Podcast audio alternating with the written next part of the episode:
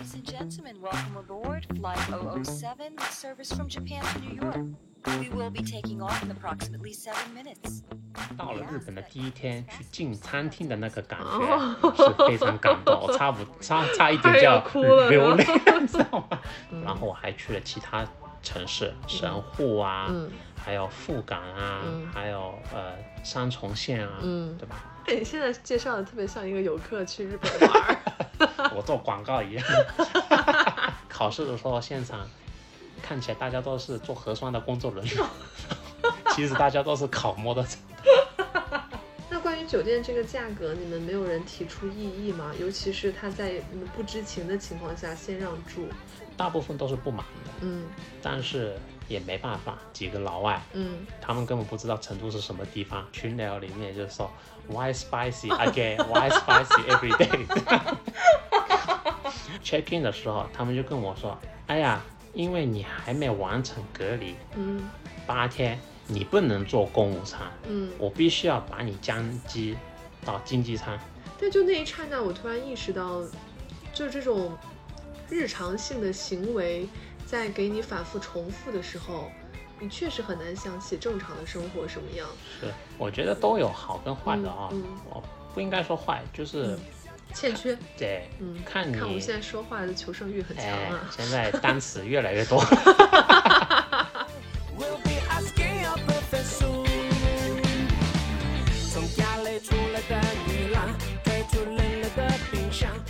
大家好，欢迎大家再次收听《快活似神仙》，我是瑞。今天这一期节目呢，嗯，如果哎，我们之前那是哪一期？如果你听过我，我看一下，应该是十九吧。太久以前了，对，嗯，我看一下啊，大半年前了。呃，对，是十九，没有记错。如果你听过我在五月八号的时候发的第十九期播客，可能会知道，当时我采访了一位我的日本朋友，他叫 Tomo。然后呢，他当时在上海经历了，呃，我觉得算是很严重的饥饿了。后来就是想办法到了香港，那我当时嗯跟他聊了一系列发生的事情，啊，那这这当时那期节目呢，在网易云还直接就是没有播出来，但是喜马拉雅和小宇宙还有苹果 Podcast 以及我的公众号是可以收听的。大家如果感兴趣的话，可以去听一下，我也不要讲太细了，省得又没了。好，那今天呃，因为我最近知道 Tom 上个月的时候又回到上海了，所以约了他一块儿呃吃个饭，聊了一下近况。那现在呢，我们就是啊，欢迎 Tom 今天再跟我们讲一讲他这半年 发生了一些什么。大家好，我是 Tomo，好久不见了啊，Ray。嗯，谢谢。然后我刚才跟呃 Tom 吃饭的时候，我觉得，因为我们上一次吃饭就大半年前嘛，我真的觉得你胃变得小了好多。就我当时点菜的时候，我想说啊，这这也应该不够吧。后来发现真的也不怎么动筷子，嗯嗯。然后当时你在上海那一个月，不就每天很长一段时间只每天吃了三个白煮蛋吗？对，所以是胃变小了之后，一是胃变小了，嗯然后那么不容易瘦下来了嘛，嗯。那还是保持一下 身材吧，所以就是胃小了加节食控制体型，控制一下。好吧？嗯嗯。然后我刚刚也还听你说，就是你后来都没有再主动去吃过白煮鸡蛋，嗯嗯，几乎是我是再也不想 见到这个白煮蛋了，泡面也是。泡面。也是。嗯，那那如果就比如说你刚刚讲回来隔离的时候也有，你吃到会有那种非常抵触或者是非常难受，难受、嗯嫌弃，就又回到那个时候的，就那种嗯是回忆啊生，理和心理哎上的。，对，心理的那种压迫感。好吧，然后今天我们，因为我们选的这个吃饭的地方呢，也不是说一个特别热门的餐厅，但我也没想到，我们今天约的是五点嘛，然后等我们吃到六点多的时候，只来了两个人，我嗯，怎么说呢？就虽然最近上海的政策稍微松了一点儿，但还真的比我想象的还是要萧条很多。就如果它不是一个很热门的店的话，还很难生存的啊。嗯，真的好难，因为很多店就周末呢这半年都没怎么开。对啊对，今天还是个周末。嗯，那我们就是从从你的这个一路的历程聊起吧，因为你当时到上海，然后就先去从上海先去了香港，对香港我刚刚听你说你嗯也去了日本，回了日本两个月，然后又从日本到了香港，香港再回来嘛，是是。嗯，所以你在香港过得如何？香港吃的会稍微丰富一些吗？啊、大家都以为我在香港还吃的好一点，嗯，但其实呢，并没有是这样子的。为什么又 为什么呢？嗯因为我没打疫苗。啊？那香港现在是要求起码要三针，嗯。打完疫苗才可以呃堂食，嗯。而且也可以去呃剪头发啊、嗯。做美容啊、嗯。游泳啊，嗯。各种各样的活动。嗯。那加上我自己在香港也没什么朋友的话，我只能闷在家里，要么就闷在办公室里。嗯，我想起来，因为当时五月八号那时候发的时候，我应该五月初采访了你嘛，然后你就说了，因为没有疫苗，所以他们当时管得很严，你就没有办法出去吃饭，还是自己在家做饭啊什么的。但我以为后来会好一点，嗯，一点都没有，一点都没有我真。的 好，我震惊，因为因为像大陆可能还就是说看一下核酸码，没有再强制要求疫苗。对，比较 flexible 一点这里的话，嗯但是嗯香港的话，呃，并没有，还是挺严格的，查的还挺严。哦，你今天我看你不是头发也长长了吗？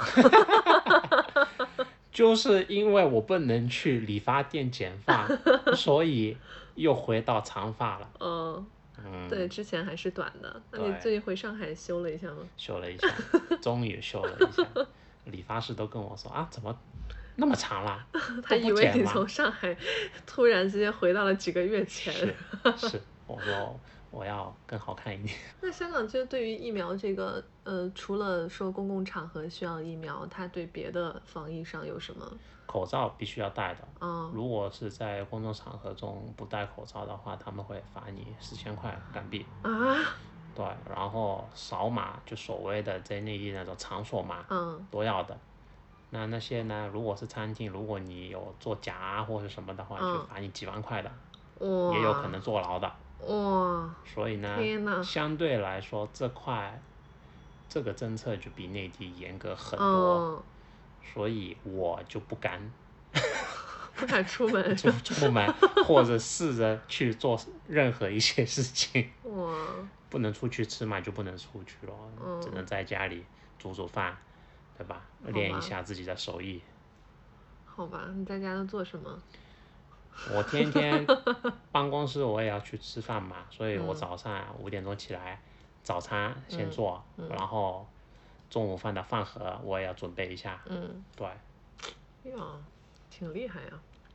那你在香港，就是因为你今天说你也不怎么出门啊什么的，然后我想想啊，你五月初、四月末五月初去的嘛，到如果上月回来，真的有六个月、六个月，半年然后其中有两个月在日本。三三周三周在日哦，三周啊，我以为是两个月。哦，那你至少都在香港待了五个多月对呢，五个多月一直这样处在一个几乎不社交的状态，是的，你 OK 啊？我一点都没问题。哦哦，你是那种可以沉浸在自己世界里头的艺术家啊，或或是你可以说工作很忙的时候，你也嗯没时间去嗯社交，是是是，那这个状态其实也可以过得过去。哦，但我就会觉得，就比如说，嗯，不一定是一定要社交，但是如果要是能出门堂食，可以哦感受那种市井烟火气，我觉得这个是呃对我来说可能是是生活中很重要的一部分，非常重要。嗯那这个感受呢，是我回到日本哦才感受到。对，那香港飞日本有一些需要什么？呃，飞之前做核酸就好了，因为我没打疫苗，哦所以只做四十八小时前的那个核酸结果、嗯就可以入境。嗯然后入境日本的时候，他们也没查什么东西。哦对，口罩是你是任意的，你你想戴就戴，不戴、他们也管不了你。嗯。对，所以日本现在，嗯，因为我我我在微博上或者看是网上看到大家说，好像还是比较自由的一个地方。那你你是到了日本之后有那种心理上的突然之间的反差感吗？反差感，因为我毕竟也三年多没回日本了。哦是吗？是的，哦，那你是不是疫情就二零二零年？没回。哇，对，哇，那整个城市变化是没那么大，嗯，只是到的到了日本的第一天去进餐厅的那个感哦觉是非常感动，我差不差差一点就要哭了流泪，你知道吗？就就吃一碗面而已，嗯但我就觉得很感动。哇，嗯，我觉得可能还是香港带起我了，因为在上海的时候还能出来吃吃。在香港听你说的，我觉得真的有点像大型的，是的，是的，就是某种实验的感觉。好吧，在日本现在如果大家不戴口罩啊什么的，那生活上就是会出现阳性这个多吧？阳性呃多的，嗯，那时候我记得每天也会有四万五万多例吧，整个日本，对整个日本全国那感觉还行，还因为就跟流感一样的话，对，但他们的政策比较还是挺松的，嗯自己管好自己，在家里就好好养生呗，嗯对吧？转成阴性了再开始上班，嗯。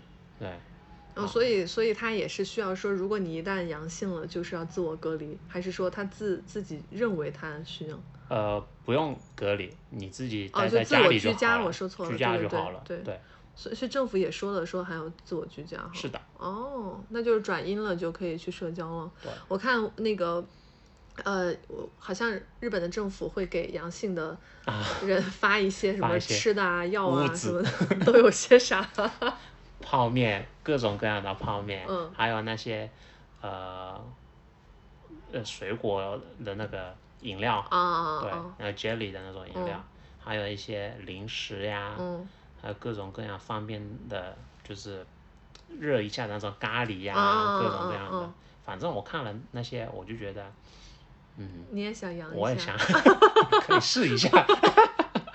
我觉得他们的物资还安排的蛮好的，就是很合理的合理的合理的搭配哦对营养啊这些都我觉得是他们已经考虑过很久。嗯嗯，你到现在没有阳过吧？没有，我没阳过，所以我也没体，我也体会不了那些嗯所谓阳过的人。嗯他们都说呃会喉咙痛啊、嗯发烧啊、嗯不舒服啊。嗯我这几年也没有这种状态，就所以我也不晓得嗯是不是我已经 阳过还是怎么样。嗯，我是觉得如果我我就是因为像现在上海稍微松一点儿了之后，感染的几率其实挺大嘛。这两天我北京的朋友，我是天，我感觉我整个朋友圈都阳了。都在 我现在就觉得我戴口罩会比之前要更谨慎，因为以前我不是很喜欢戴口罩，因为我觉得被传染的概率不大。我觉得憋得我真的很难受，我呼吸很难受。是，但是最近就是我我不想浑身疼，不想发烧，嗯，所以我还是会戴口罩。当然，我觉得这是一个好的现象吧，就是大家就是要去面对它。你因为你也消灭不了它，你你就去面对对它，就是皮肉之苦了。接下来，就做核酸一样嘛。嗯，哎呀，你去日本有什么三周有什么好玩的吗？当然好玩，一因为现在日币嗯相对来说比较便宜，嗯低，所以我觉得性价比是非常好的。嗯同时，我觉得上海巨贵，啊，上海真的很贵，很贵，上海真的好吃贵哦。吃一下东西，我就觉得哇，怎么比日本还要贵啊？对，对，我觉得上海真的比很多地方很多地方还要贵应该是上海是全国最贵的了。有时候啊，我我觉得还比香港还要贵。唉，是，我觉得他对我有时候也想说，他跟香港可能真的不太不相上下。是的，然后当时从北京刚来上海的时候，我就会觉得啥呀？怎么？就是因为我我会印象中说北京是首都嘛，我之哎前就偶尔来上海玩儿，但哎我没有很就是长时间的生活。等到长时间生活的时候，真的觉得这个东西好贵都。就北京还算有一些，就我觉得北京是那种一百到两百的人均，你可以吃到一些还不错的餐厅的。是，但是到上海，可能只要稍微好吃一点儿，你就一定人均两百以上。好吃一点，环境好一点对的话就嗯，就两百大几，三百以上了，随便飘。然后有时候我之前杭州的朋友来玩，我就给他发几个餐厅，他直接问我说：“你这个人均是认真的吗？” 他说：“上海是怎么回事？”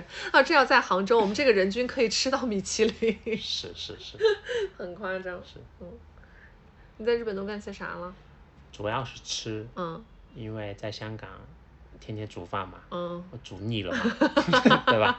那到日本嘛，大家都知道美食呀，嗯，是是是，吃海鲜呀、嗯。寿司呀，嗯。对吧？各种各样的，我天天吃，嗯。也是我的习惯，还是五点钟起来，起来干嘛呢？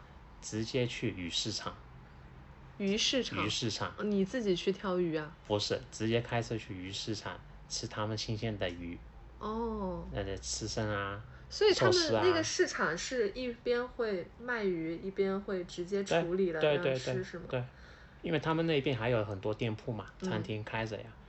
那一大早去，反正也没人嘛，你一大早就吃鱼啊？你咽得下去？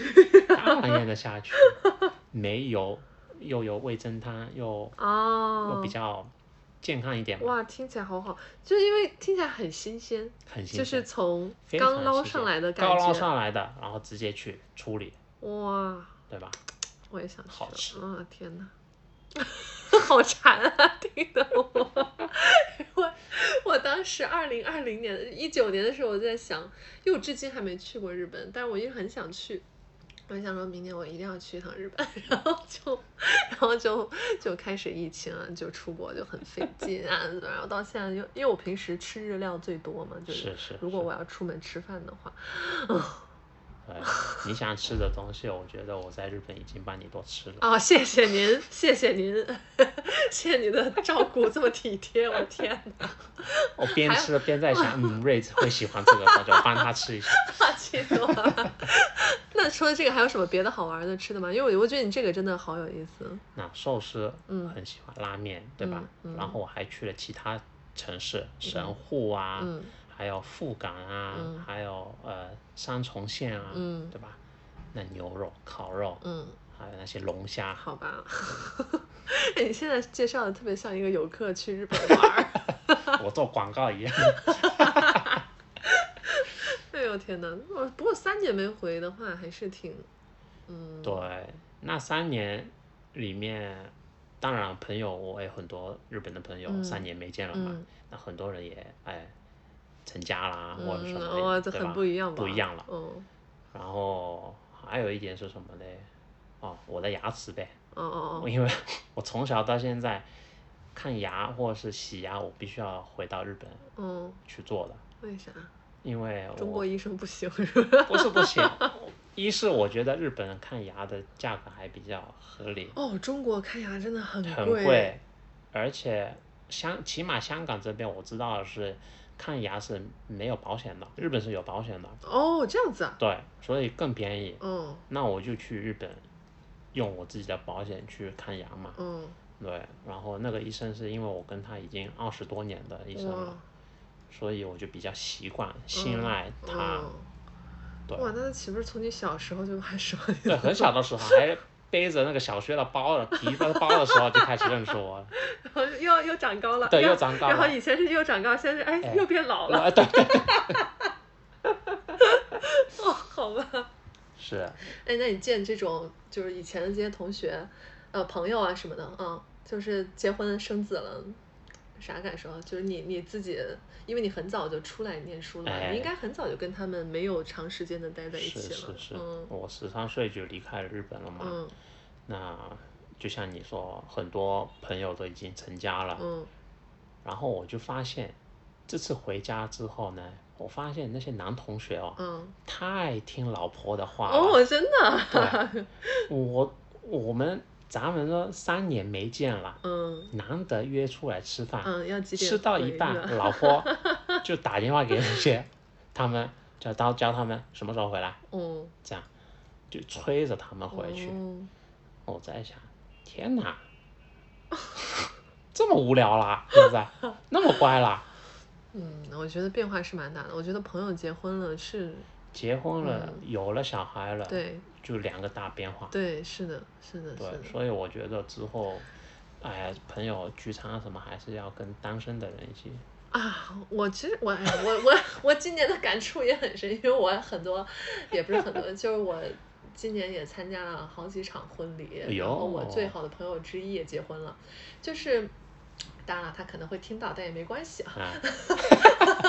就我只是一个感受，就是觉得，嗯，一个是谈恋爱的时候，嗯你的精力肯定会分一点儿给恋人嘛。就比如说你一个周末就两天，嗯，对吧？嗯那你在热恋中的话，你会有这个打算是某一部分跟你的男朋友在一起，是某一部分跟你的朋友在一起，那就看每周怎么去用，或者几周大家见一次。那结婚了之后呢，我我说的是一个思维上的感受，就是大家会更以家庭为单位的去考虑问题了。对，呃，不是说是好是坏，就只是我自己的一个是是感受。没错对对对，就是他们，你就会觉得，哦，这真的是组建了一个家庭。家庭嗯，家庭第一，还是单身的时候好玩啊。嗯呀，没事儿，有就有，没就没有，大家都单身的时候最好玩儿啊，瞎玩儿。能玩的时候就玩了呗，嗯，之后就没机会玩了。对呀。那你是之后又从日本回到了香港？是的嗯，回到嗯香港过了一个月之后，嗯因为我还是要回内地工作嘛，各种嗯各样的事情。嗯那呃，封城到现在，上海、北京是一直没有飞机的国际航班的，从香港，啊什么？上海？像上海跟北京机场嗯，没有国际航班哦。对哦对对对，你就是每次要从香港转，对对吧？对哦，那我这次回来的时候是到成都，嗯，对，成都隔离完之后再飞到上海。本来是想买票到直接飞到到上海的，嗯可是呢一直都没有。好吧，对，那深圳呢那边是要抽签的，抽签？对，就是每一天都会有一定的额度，对你抽不到的话就你不能进，啊，对，然后隔离酒店这些也是抽签的。我会说怎么样选到成都去呢？对，所以最后呢就没办法，只能去成都。嗯，就大家别误会，我不是不喜欢成都，我很喜欢成都，只是没有办法。有点绕，就是。对，就绕了很大圈了。对，是的，因为日本就是靠东边嘛，就靠中国上海的，对就离上海很近，香港也是。是，那成都在西南，我妈呀，好大一圈儿，对，必须要让你游览一下我国的大好山河，转一圈回来。转一圈回来。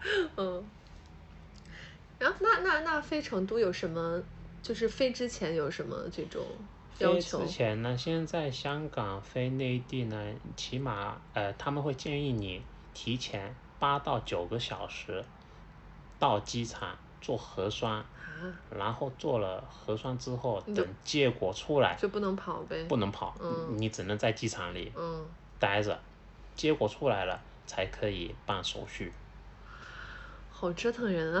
对，那这次呢，我的航班是早上七点半，嗯等于我前一天的十一点钟，晚上十一点钟已经到机场嗯做核酸，嗯，然后半夜三更我就睡在机场的大堂里面等结果，呐，然后四点五点这样出来了结果，我就嗯，可以办手续了。那所有的都要这样的话，那，哎呀天，所以很多人在香港转机再嗯到香港的时候，他们必须要确保很多的时间，嗯，再要去做核酸，然后跟我一样。办对啊，我是觉得，就因为机场的里头也没有住宿的地方，就算我说我我愿意在这几个小时我去找个酒店，我也没地儿住啊。是一没地方住，二餐厅也几乎是关着，三开着我也不能进，哦，因因为你没有疫苗疫苗，所以那你身上带吃的了。就水啊、饼干啊啊，带着。天呐，好苦行僧的行对程。就核酸出来了就能正常飞了。正常飞嗯飞到成都呢，就还是按照国家的规定，嗯我必须要完成隔离嘛，嗯集中隔离，嗯。七加三的。哦，成都前阵子七加三哈，七加三哦我我因为我没有关注这些，所以哎我都不知道现在是个什么。那时候是七加三的，嗯那整个过程还是跟之前一样的，嗯盲盒嘛。嗯到了机场，大家一起再做核酸，等了结果，然后再大家做做 bus 上啊，面。你说的盲盒是指盲盒的意思就是说，他们我们都不知道会去哪一个隔离中心。哦，就是哦，那就下来先做核酸，做核酸一块儿运。对，哦，注射你就不知道会去哪里，也没人跟你们讲，没人问了吗？你们？问了，他们也不会说。我天，对，我已经做过六次隔离了，每次都是一样的，不会告诉你的。好吧，好吧，对，然后我们坐了大概一个半小时这样子大巴，啊，对，然后到天府机场另外一边机场的呃附近的某一个地方。嗯到达的时候，就我们就要开始入住，嗯。办各种各样的嗯手续了。嗯，对，你们需要穿防护服之类的吗？我们不需要，但是那时候我们到达成都嗯，了之后，他们呃叫我们换口罩。哦对，N 九五，N 9 5其实有些人已经戴着的 N 9 5嗯。但是他们指定用他们的嗯，N 9 5不用付钱吧？不用付钱。就是他们提供给你们。对，嗯好吧，那他们是穿防护服的，他们都是防护衣服，嗯就是所谓的白色的那些嗯嘛。嗯嗯。对，你们后来那酒店怎么样？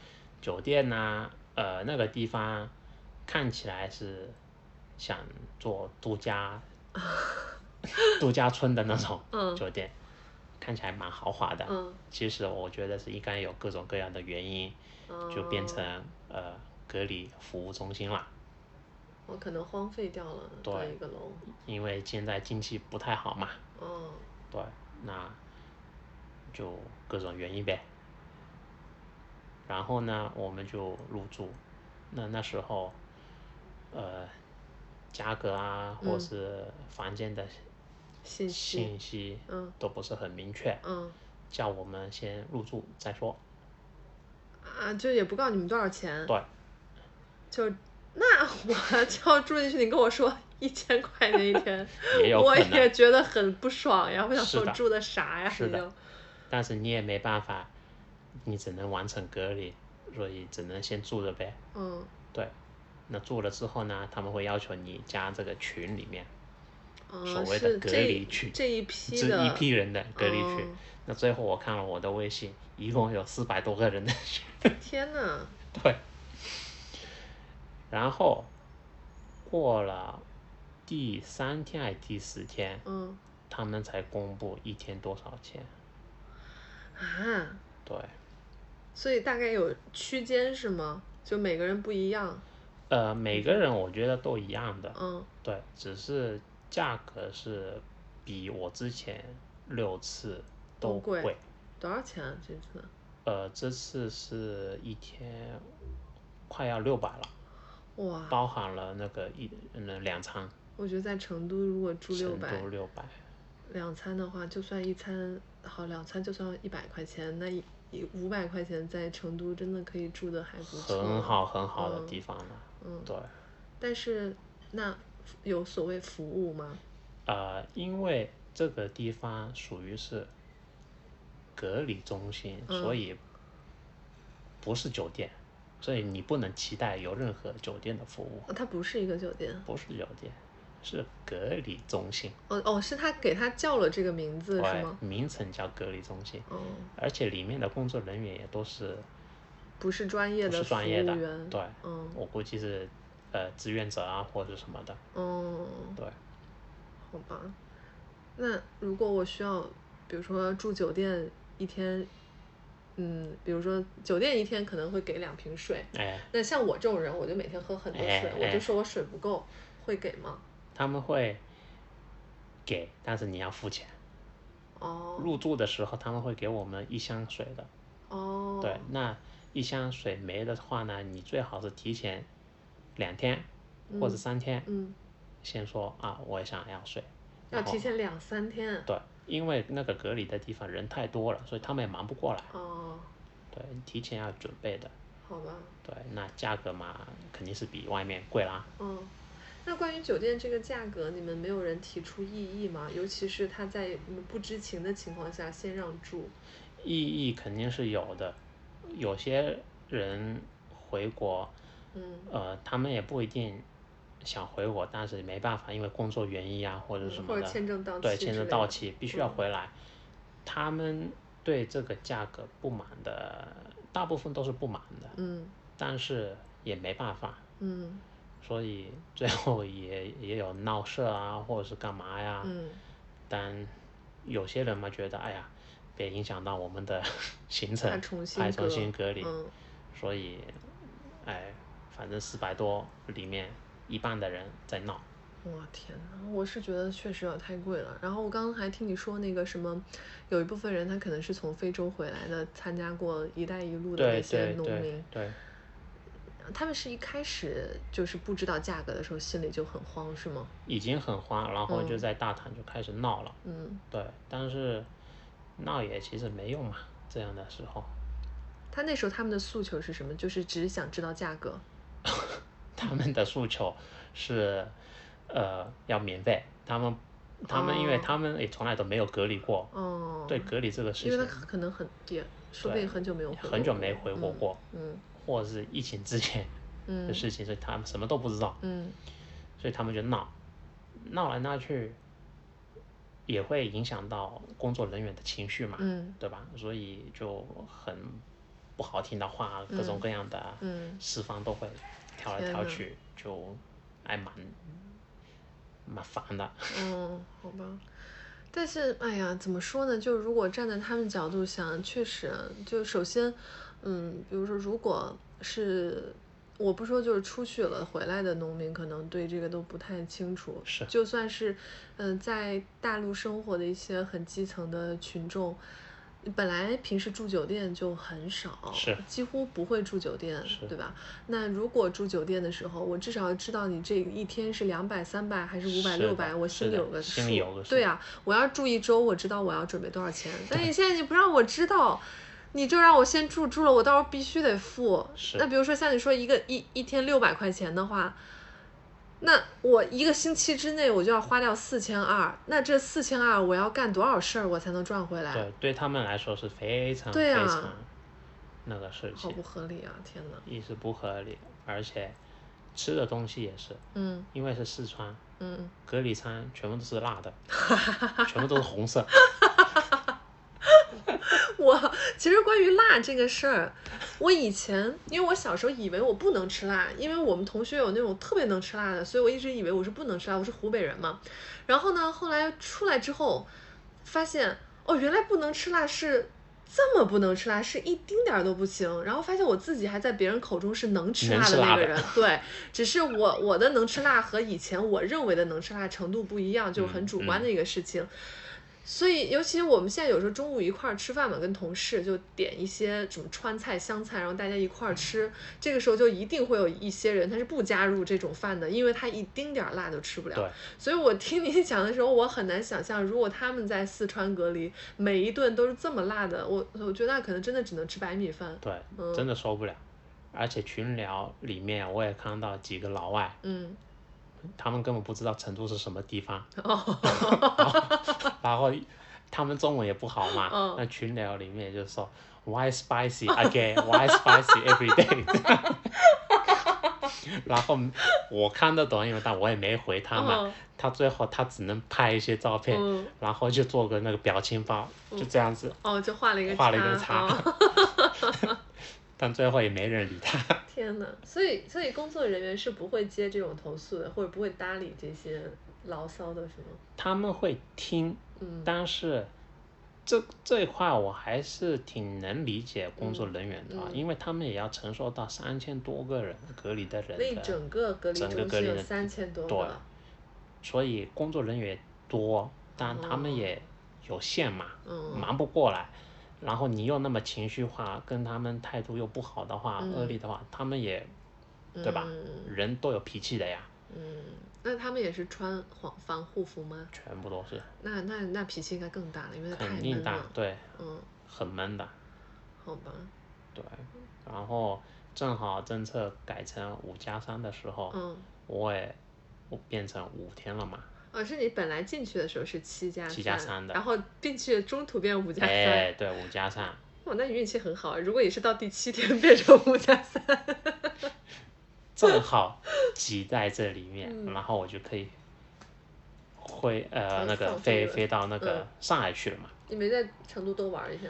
我是想过的，但嗯是呢，那时候我也不知道谁说的，反正就管家管家就跟我嗯说，你不能留在成都，你必须要离开。管家是指你们在隔离中心的人隔离中心的人嗯，对，因为他们的消息肯定是正确的，哦，对，所以我们只能好好听他的话。嗯那我们飞的时候呢，也有规定的，比如说大巴一天有两班，嗯早上七点半一班，然后下午两点半一班，嗯这样子。那转码嘛，现在因为我们在隔离的时候都是红码，嗯。那进任何的场所，你必须要要么就黄码，要么就是绿码。嗯。我那时候还是红码，也不知道隔离结束后到底要等多久才变成黄码或是绿码。那那一天我是坐了两点半的大巴嗯。去机场，我那飞机是七点半的，嗯。所以时间是绝绝对是没有问题。嗯嗯嗯。但是呢，我到了机场还是红码，我进不了机场，哦。那没办法，我只能在外面等，嗯，等了两个小时，哎终于变成就站机场门口啊？机场门口，不让你进。你真的有好多这种苦心酸的事情，幸好没有下雨，或者是没下雪，我天哪！反正站在门口，嗯。然后转了绿码之后呢，我就进去，然后就办各种各样的手术嘛。嗯。那我们隔离的人呢，我们有特别通道的，嗯。不能跟普通的人嗯。一起做办手续，嗯。我们是走后门的，对，而且那个后门呢，属于算是 VIP 通道，但是这个 VIP 通道呢，其实都是单引，打引号的 对对对嗯。对。那办手续了，然后我本来是呃订了某某某航空公司的，嗯，哎，呃，没关系，说说了啊没事东航啊，上海人东航上上海的航空啊，东航航空飞上海的，但是呢，我出发的前一天，嗯他就打电话给我，嗯他说，哎，谁谁谁，你是不是订了一张机票从成都到上海的？嗯我说是的，你是不是还在隔离呀、我说是的，嗯。然后他们就说啊，因为我们航空公司的规定，如果你没有满八天隔离，嗯。你不能飞，嗯。你不能搭我们的飞机嗯，出发到任何的城市。他说的八天是说那个嗯必须要完全的隔离八天，还是说你所谓的五加三？五加三，总共八天吧。哦，但是你的那个所谓隔离中心的管嗯管家又说不能在成都继续待，必须得走。对，所以很矛盾。就每一个地方的政策都不一样，而且又再加了航空公司自己的规定，嗯所以不晓得嘛。嗯那我也别别烦了，嗯，那我就退票呗。他说八天的是是他们自己内部的他们自己内部的规定。你问了是吧？对，我问了，嗯那搞来搞去也没意思嘛，嗯然后我就退票。嗯退票了之后呢，啊我脑子还不错，我就找了其他航空公司，嗯哪哪里可以飞上海的，嗯那我就找了国航，嗯时间也差不多的。嗯那我再打电话给国航那边，我问了这个事情，国嗯航说、啊，我们从来都没有这个事情，可以飞的。嗯，国航跟着国家规定。对，然后我就订了国航的票。嗯那还后面还有一个故事呢，就是说，因为我这次回来也有很多行李，嗯。那普通的经济舱的话，也许你可以托运一个行李不够嘛，嗯。那我就买了公务舱，价格也还 OK 的，嗯那我就买了公务舱飞机票。办手续的时候，check in 的时候，他们就跟我说：“哎呀，因为你还没完成隔离嗯。八天，你不能坐公务舱，嗯，我必须要把你降机到经济舱。”好无语啊。结果嗯我本来还选好自己的座位，嗯第一排的 A，嗯，最后给我我是最后一排的 A，哦，就是你选，就是你的，你说你选座位是选的公务舱，还是说还是说被迫要去经济舱之后选的经济舱？呃，被迫降机的时候的嗯那个嗯座位我是没办法的，嗯我都是要必须要坐在最后一排的。嗯，我本来是选了第一排嘛，因为我买了公务舱嘛，对对对，嗯，那个没了，所以你就从头变成从了尾那边是尾，好吧？他凭什么？好像比赛我输了一样。哎，那你那个托运的行李呢？还是会是另外收费吗？还是都也可以？最后他们也没收费，哦，反正差价他们也退给我了嘛。嗯，但是我在这个事儿，就我的感受很不好的是，如果他认定你没有完成隔离，所以不能坐公务舱，那就是说会有一个传播的风险。是，但是为什么，如果他们认定有传播的风险，就可以去经济舱进行这个传播呢？还是要上飞机 啊。对啊，那我觉得很气愤的是，公务舱的是人，经济舱就 没事吗？我这不当回事儿一样。我觉得太夸张了，这完全是有悖于基本的人伦。是，嗯，同样都是人，我只是花的钱不同。对，就不合理。对啊，你凭什么就是经济舱就可以有更多的潜在的病毒的危险呢？而且那天飞的时候，因为我是算是特别人，因为隔离还没有完成嘛，嗯所以我是最后一个登机人，嗯上飞机的。嗯我看了公务舱，一个都没人的，嗯本来是啊我一个的。如果说我一个人坐的话，其实也没什么问题的。并且你都不用走到后面去。对对。嗯，我还特意 所有的人这样走到底，天哪，这什么脑残然后我一个人坐在最后一排。那如果其实按原先的计划是最合理的，是的，呃行李也解决了，又不用，哎，好吧，我真的，对，我觉我就是觉得太有悖于人伦了。你这是在搞什么阶级问题呢？我觉得这好搞笑啊！是各种各样的事情。我觉得，因为也是正好在转变的时候嘛，嗯所以感觉有点乱，乱它的信息差什么的。但乱也不能让人可以去经济舱，不能到公务舱。你可以传染给这些买普通票的，票的你不能传染给这些有钱人。啥呀，都是，哎呀，天呐。然后就顺利来上海了。顺利来上海啦。上海有什么问题吗？到了之后，到了第二天，嗯，酒店前台的小姑娘跟我说：“哎呀，这里有密接啊。这第二天啊”，第二天就有密接了，是你自己找找的酒店是吧？不存在再有隔离了了。对，嗯第二天就有密接，嗯叫我赶快走，不走的话就封闭关在酒店，有可能两天、三天，有可能一周。嗯，那如果核酸结果是有阳性的话的话，所有的人再去方舱，那你会选什么呢？我肯定逃走呀！十五分钟内，我有三个行李，嗯全部都打包好，打车天呐，搬走。好吧。哎，你是三个行李箱就可以一年四季去任何地方是吗？可以的，哇哦，一年四季的衣服我都有。哇，你这是非常的胶囊旅行，是胶胶囊衣柜放到了箱子里。对，这样发现我就觉得我在香港家的那些衣服可以可以全部都卖掉了，不需要那么多，越简单越好，越少越好。要不然你要突然跑的时候跑不动，跑不动，太多。对，因为现在这样子，随时都还是可以封掉的，你知道吗？因为如如果有密接的话，嗯，就之前嘛，哎，嗯。对，那我之前三月份的时候，上海我也被酒店莫名其妙赶走，然后没做核酸，我没办法住，嗯。没找不到住的时候，嗯。那个感受其实还挺恐怖的，你知道吗？嗯。幸好那时候是我有一个朋友，哎，接待我，我还住了几天。嗯，那现在又遇到这样的情况下，我就已经能跑就跑就跑，嗯。然后万一我没做核酸或者没带护照，嗯。我可以住任何朋友的家的话，呃，比较方便一点。那如果如比如说你没带衣服，没有带内衣或者什么，嗯。很难受嘛，嗯。对吧？没有牙刷啊什么，嗯。所以我现在包里天天都会带着这些东西，一次性的内衣、嗯，牙刷、嗯牙膏、隐形眼镜、哇，纸巾，天呐，感觉 PTSD 了。对，就天天准备要去露营的那种。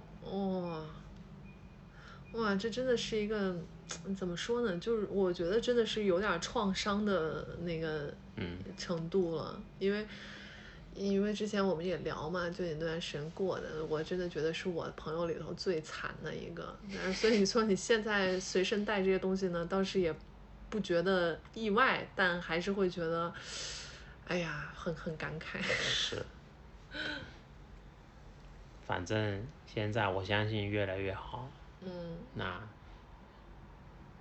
对啊，希望大家 安全，尽量不要阳，太不要阳难受了，主要阳主要是难受。但我最近都跟人说，迟阳早阳，迟早都是迟早都阳，阳 就是看你阳几次而已，行吗？对。然后那那你在上海最近就是因为要忙工作，所以回来了是吧？是的，你之前本来也说你基本每一年就是上海和香港各待半年嘛。对。哎，你真的很棒呢，因为你从五月初去到十一月初回来的话，就刚好刚好完全，半年。对嗯，就堆的工作回来处理一下喽。处理一下，嗯对，再见见朋友，该吃的去吃一下。嗯。哦，也是哎，我觉得你是不是应该最近来上海是那种难得的愉悦的见朋友？哎，因为你在香港就不能出去吃饭，去日本大家都被老婆管着要回家。对，对，最近有什么好玩的事儿吗？在上海？上海，哎，吃饭就像我们刚刚吃饭的时候一样，哎，其实餐厅挺好约的，对对对对真的，我觉得真的很很好约很 明显的萧条。明显的对，就人少了很是。以前那些，那上海排队真的很夸张嘛。然后你可能稍微呃热门一点的餐厅，你完全订不到位置，是是是你排队就两个小时起。但对这半年，这嗯半年真的是很容易有空位，我就觉得商家也嗯挺难的。难的，并且还有那种，我不知道你见到没，前几个月的时候还挺明显的。比如说你去吃火锅，嗯，它明明有一些空着的座位，但嗯是它叫号叫很多，后嗯面还有，嗯嗯就是因为不让连着坐，我就觉得太愚蠢了，这个啥呀？就你非得要空几个桌子，就嗯他们也没办法。没办法，嗯规定对呀、唉就很很无语。折腾，大家都折腾。哎呀，你不是还考了一个什么摩托车的证？对，嗯因为正好我来到上海的时候就开始说，呃，如果是从外省回来，五嗯天不能去任何有要扫场所码的地方嘛。啊，那我哎，是不是要出现红字的时候？哎，出现红字的时候，嗯那我就先不要出差，我就嗯留在上海了。嗯那工作也没那么忙，嗯所以我就觉得，哎，那不如考摩托车呗。嗯反正我也喜欢出去到处旅游嘛。嗯那有了驾照的话，有有多一个选择嗯去玩嘛。嗯那我就花了一个月四周嗯时间，我就考出来了摩托车。嗯，对，爽吗？哎爽，考试会限速吗？有啊，要限多少？考试越慢越好。真的啊、我发现这次考试哦，因为我的那个国内的开车的驾照我是在嗯北京考的，啊，然后摩托车们该不会是同一个驾校吧？不知道东方时尚。哦，不是。那上海呢？上海摩托车呢？我就非常 surprise 的点是，考试全部都是机器的，红外线这些的。哦，就如果你踩了线啊，或是，就不是用肉人的肉对不是肉眼的对嗯所以我就觉得哇，那么稀奇的哦，嗯我就觉得哇，现在科技发达到这样子，我觉得难怪很多人工作都没有了。哦，好悲伤啊！这个落脚点好悲伤，好吧？不过考试还蛮好玩的，嗯啊，而且摩托车我还要又要笔试嘛，嗯那个理论嗯科目一跟科目四嗯什么的。然后，因为我中文阅读能力还是有点差的，所以我哦，是吗？我觉得我每次给你发那种很费劲的，你都很顺畅的回我，啊，因为你的中文比就是口语的，口语的、嗯口语化的比较嗯还是容易理解，对。但是你也知道，考试的那些专有名专词名词，嗯要么就是他们玩那些文字游戏嘛，哦，搞去的，懂懂懂懂，对吧。然后我就看了很多次，然后我已经准备好了。嗯到了考试的时候，我到了现场，考官跟我说：“啊，周某先生，你是用日文考呢，还是英文考呢，还是用中文考哇，呢还可以这样。对，嗯，？”我在想啊，如果有日文，为啥找不 我告诉我呢？我还那么折腾的 复习了那么久中文的，最后我还是选了中中文。因为你不，你当下不能立马确认日文它是如何表述。对，有可能写的不对，对语，法不对或者什么的话就嗯慌了嘛。嗯，对，那还好，一次就全部都考出来了，好啊，好厉害，不容易。感受到了。你们你们那你们考试也是算人群聚集吗？会会要有一些什么防护措施之类的？是的，我们 都要戴一次性的手套，然后再穿蓝色的防护衣考试。不会从从车上滑下来吧？我的天哪！尤其是手套，我觉得就是戴那个一次性的手套会很没有摩擦的，对，就很难受，很奇怪的。好傻呀！然后就穿个蓝色衣服行驶，坐在摩托车对，所以。考试的时候现场看起来大家都是做核酸的工作人员，其实大家都是考摩托车的。好扯呀！哎哎，这种考试它是有那种专门考试的摩托车是吗？对，考试有考试的摩托车，哦然后那个摩托车上有很多呃摄像头，还有哦红外线的那些机器哦，装在那。神奇啊！对，首先恭喜你获得了这个驾照。怎么样？这这这一大路，这半年大半年折腾下来，哎，不知道咋说。算就现在终于稍微嗯松了一点儿嘛，松了一点搞得那么。对对，但其实我昨天就是这种生活会让人恍惚，因为我昨天我还问我同事，我说我们去年的时候是怎么发现有阳性的呢？就我突然之间有点忘了，因为我想不起来了。对我记得我们不用到处扫场所码，但是我不记得，就比如说怎么就突然发现了阳性，然后是不是我只有过年回家的时候，我印象中我只有过年回家我才会去医院自己做一个核酸，但平时好像没有。但就那一刹那，我突然意识到，就这种日常性的行为在给你反复重复的时候。你确实很难想起正常的生活什么样，是，然后呃，所以现在觉得说啊，我不用每个地方都要扫场所码了，我不用嗯每次要坚持七十二小时核酸了，就会觉得还稍微好了一点儿。但其实再想一下，比之前也还是紧的，嗯，只能说是是一个好的转变吧，转变吧希望它更贴近，一步一步来吧对，更贴近之前的嗯。生活。嗯，因为我记得我当时风控，我在家待了八十多天之后，我第一次出去，就整个人的状态是完全不一样。首先我很害怕出门，我真的做心理建设做了一天。嗯，然后出去之后，我没有走多少路，我脚底上就是大水泡，对，就大水泡，然后嗓子没有说多少话，全哑了。然后那天本来呃，因为一解封就是端午节的假期有三天，我就想说我三天我一定要每天都出门。嗯，但是我前面两天出了之后，第三天真的瘫在家了，就是脚也疼，身上浑身疼，肌肉疼嗓子又哑，太就是久没走路整个人对又没走路又没讲话，是是哎呦，整个人就是是嗯不行，我所以整个状态都要花一点时间才，哦对吧？因为当时你在香港的时候，我们视频去录那个节目，哎哎我也是明显的感觉到你整个人虽然到了一个有饭吃的地方，但还是 状态就整个人精神状态还是没有起来的。对，嗯，那上海跟香港对比的话，你觉得在防疫政策或者感受上，我觉得都有好跟坏的啊、我不应该说坏，就是、嗯欠缺？对，嗯，看你看我现在说话的求胜欲很强哎啊，，现在单词越来越多。辛苦你了，日本人。现在我觉得哪里都有当地的政策，嗯其实也没有对跟错的，嗯就看你习惯呗，对吧？如果你接受得了，那你就好好乖乖的去嗯做，嗯，反正好吧。对，嗯然后今天说你这个胃变小了很多，感觉你吃饭变少了很多。然后我自己是明显的感觉到我体力变差了很多。酒量好像也少了吧？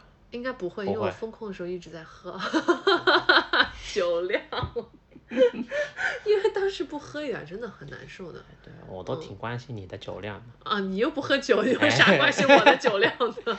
不喝酒的瑞不是我认识的哦，好的，谢谢你。哎呦，反正我我就是这半年吧，我我明显的感觉到我运动比以前就差很多，我稍微一一动一下就开始喘，嗯，然后就算我连着，就就我不知道我需要多久的运动才可以恢复到以前，但确实是就那几个月，可能真的瘫太久了。虽了然工作整个身体很忙都对，虽然工作很忙，但是因为人没有走动，嗯嗯，没有往外走动，就很是差，是是变得很差。嗯，然后你之前不是也经常在二零二零年前吧，经常出国啊什么的。现在如果就是逐步这个政策开始变得松，然后不太管控出入境的话，你有想过下一站想去哪儿吗？我还蛮想去古巴。哦，好地方，嗯我没去过，但是我觉得古巴很有。古巴这个地方我觉得还蛮有趣的，嗯因为听说他们那边上网还是不能上网的，哦，还是或者是干嘛的。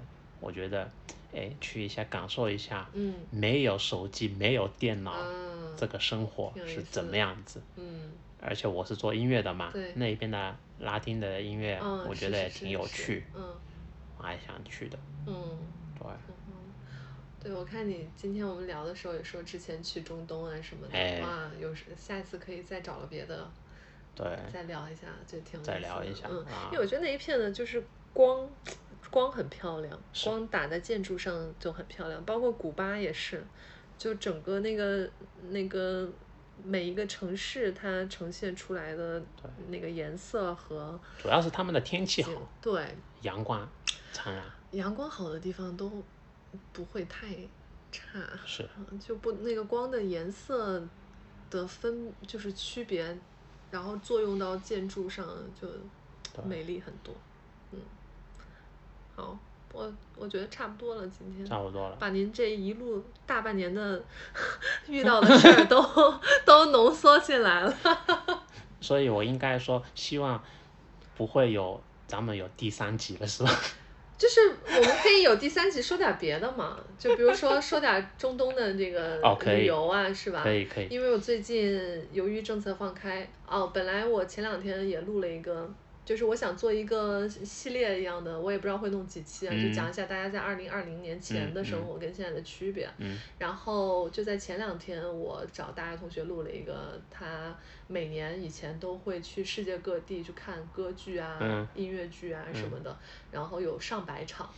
所以他这三年就完全没有飞了嘛，就没有往国外飞了。我就跟他聊了一下这个舞台剧上的事情，嗯，虽然在这个前面录，但应该会在这一期后面发，因为从那个开始，再接下来就是一直录那个内内容。